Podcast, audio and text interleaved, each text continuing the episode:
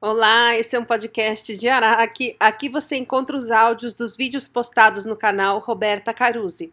E esse é o vídeo Burnout e o medo de voltar ao trabalho. Você já sentiu aquela angústia, aquele desespero? Só de pensar que depois de um tempo afastado, você vai precisar voltar para aquele trabalho que te fez mal? Pois é, essa é a pergunta que os burnoutados mais fazem para mim. E é natural, porque imagina que você ficou preso numa sauna, né? Aquele calorão, sua pressão cai, você desmaia, passa mal. Aí você vai sair, a fechadura emperrou. E aí, quando você finalmente consegue de alguma forma sair de lá, seu cérebro já registrou essa experiência, certo? Ele arquivou lá os dados da informação sauna é ruim, sauna faz você passar mal, etc. A partir dali, toda vez que alguém te convidar para ir numa sauna ou você tiver a oportunidade de ir numa sauna, você vai ficar angustiado e você vai escolher não ir. Simples. O problema é quando a gente entende que não pode escolher não voltar ao trabalho. Então, para entender isso, eu vou te falar várias coisas aqui. E, e eu vou te pedir para ficar até o fim, porque se você ficar puto em algum momento do vídeo sair, você não vai conseguir resolver essa situação. Você vai continuar com essa angústia, com esse, com esse medo em ver que você, depois do seu burnout, vai ter que voltar para o seu trabalho. Tá? Então vamos lá. A primeira coisa que você precisa entender é que é impossível se curar permanecendo no mesmo lugar em que você adoeceu. E nesse caso, no mesmo lugar que te adoeceu. Pensa assim: imagina que você tem rinite, tá? E o nariz coça, entope, escorre. Porque no lugar que você trabalha, tudo é super empoeirado. Ninguém troca o filtro do ar o filtro do ar condicionado. Sei lá, desde a década de 80 e você fica lá horas e horas e horas todo dia. Aí você não aguenta mais aquilo. Tá com dificuldade para respirar. Você vai no otorrino e ele te dá todos os remédios que você precisa para resolver aquela situação. Você pede uma licença no seu trabalho e você faz o, tra o tratamento que esse médico te prescreveu. Né? E você fica ótimo. Agora você respira bem, consegue dormir melhor, você tem mais disposição, não fica aquele inferno o tempo inteiro. Resolvido o problema, então você volta ao trabalho para aquele mesmo lugar empoeirado com filtro de ar condicionado, que a última vez que trocaram foi em 1984. A sua rinite vai voltar ou não? Lógico que vai. Pois se aquele ambiente foi que, que atacou sua rinite, você volta e a sua rinite também. Gente, é o mesmo raciocínio. Você burnouta, se afasta da empresa, daí você volta para aquele mesmo lugar que te deixou doente. Seu burnout vai voltar? Vai voltar. E aqui eu preciso fazer uma observação. Perdão. Aqui eu preciso fazer uma observação, porque o burnout ele não volta. Né? Esse negócio que falam por aí, ah, eu já tive dois burnouts, ah, eu já tive cinco burnouts. Isso aí é idiotice. Burnout, a gente tem um só. Chegamos a um burnout. Enquanto a gente não resolver esse burnout, enquanto a gente não resolver essa situação, enquanto a gente não colaborar o suficiente para permitir que o nosso corpo se regenere totalmente. E a gente trabalhar o nosso emocional para que a gente consiga não ficar mais produzindo tanto estresse para o nosso corpo enquanto isso não acontece. Os sintomas melhoram e pioram, melhoram e pioram. Quando melhora, não passou, não resolveu o burnout. Aí quando piora é outro. Não, é o mesmo que melhora e piora melhora e piora. Quando a gente resolve o burnout, uma das coisas que acontece é que aquele emprego abusivo que tirava sua dignidade, que as pessoas não se constrangiam em pedir para você abrir mão da sua vida e da sua saúde para resolver pepino, aquele emprego abusivo que te deixou doente, ele deixa de fazer sentido. Você simplesmente nunca mais vai considerar a possibilidade de estar ali. A segunda coisa que eu quero te falar é justamente o que apareceu aí na sua cabeça agora que eu falei isso, que eu acabei de falar. Mas como é que eu vou nunca mais considerar voltar para esse emprego se eu tenho conta para pagar? Que, gente, uma coisa que você precisa entender é que essa sua crença de que você não pode sair do emprego, essa sensação de impotência que você tem, de que não tem outra saída, de que você pode fazer qualquer coisa, qualquer esforço, qualquer sacrifício, que a sua vida não muda que se você sair desse emprego, você vai ficar sem nada, vai morar debaixo da ponte. É justamente isso que te estressa, é justamente isso que fez com que você chegasse a um que colaborou para que você chegasse a um burnout, porque não é só isso que faz a gente chegar num burnout, né? A empresa também colaborou com a sobrecarga alta que ela impôs num ambiente merda em que a gente foi obrigado a ficar, né? Mas a gente também colaborou, nós também, assim como a empresa, temos responsabilidade. Porque a gente pensa dessa forma, não é culpa. Nós não temos culpa por pensar dessa forma, nós fomos ensinados assim desde cedo. Nós olhamos para o lado e vemos outras pessoas pensando assim. Não é nossa culpa, mas é nossa responsabilidade de não ter mudado essa situação dentro de nós. Para que a gente não olhasse o um emprego abusivo e falasse: essa é a minha única saída. Eu preciso me agarrar aqui sair não é uma opção. Não é culpa nossa, porque a gente sempre ouviu coisas como a gente só se ferra, pobre só se ferra, a vida é injusta, pobre nasce, nasce para morrer de trabalhar. Você está cercado de pessoas que realmente acreditam nisso.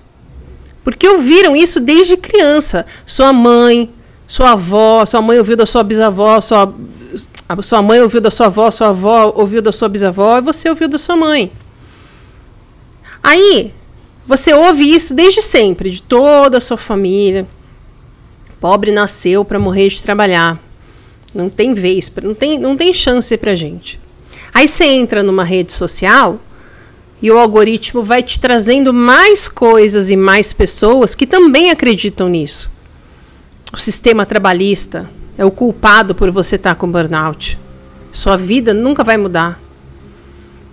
Você depende das empresas serem proibidas de assediar funcionário para poder viver com saúde, etc, etc, etc. Quando você chega a um burnout com essa mentalidade, e a gente chega num burnout também porque temos essa mentalidade, você já desistiu de tentar faz tempo. Você já concluiu de alguma forma que você não tem capacidade para ir além do que você está vendo todo mundo à sua volta aí, né? Você já concluiu, já se conformou, você não é bom o suficiente, você não tem chance, não tem saída, não tem jeito para você. Quando você junta essas conclusões que, que vieram desta mentalidade somadas a um burnout, você pega essas conclusões, não tem jeito para mim, não tenho capacidade, minha vida é isso. Você junta isso com o estresse crônico do seu dia a dia, de pegar duas horas de ônibus, de aguentar chefe mal educado, de ser maltratado, de tirarem sua dignidade, de você não conseguir dormir, de você estar tá exausto, deprimido, ansioso, se sentindo impotente diante da vida. Quando você junta isso, a pessoa não consegue entender que ela tem outras saídas. Outras saídas que não são aquele emprego abusivo que deixou ela doente.